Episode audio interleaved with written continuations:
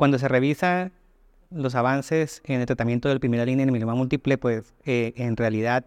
se queda uno gratamente sorprendido y emocionado, puesto que cada vez eh, se ha logrado que más pacientes no solamente vivan más sin la enfermedad, sino que además de esto, más pacientes puedan sobrevivir a ella. Esto es de vital importancia y lo hemos logrado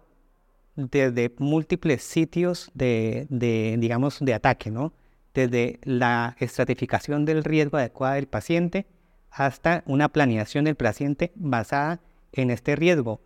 Y ya el futuro nos está diciendo que el tratamiento de mieloma múltiple no es igual para todos los pacientes. Y en cualquier fase que utilicemos un tratamiento, ya sea en la inducción,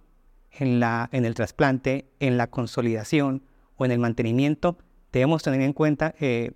una clasificación genética del paciente adecuada, así como una cuantificación adecuada con la técnica que tengamos disponibles de la enfermedad mínima residual.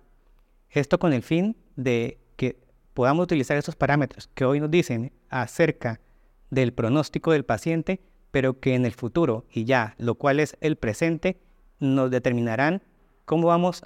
a llevar ese tipo de fases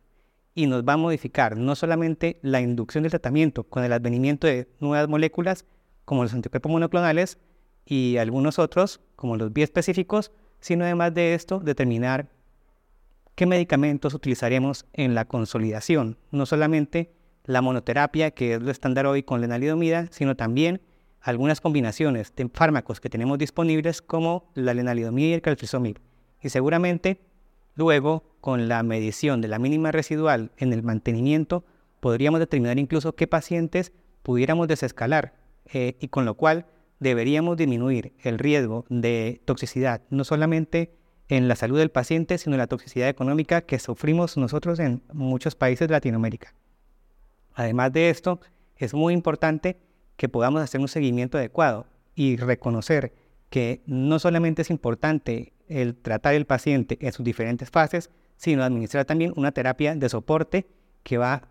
a propender en mejorar la calidad de vida de las personas que sufren de mieloma múltiple.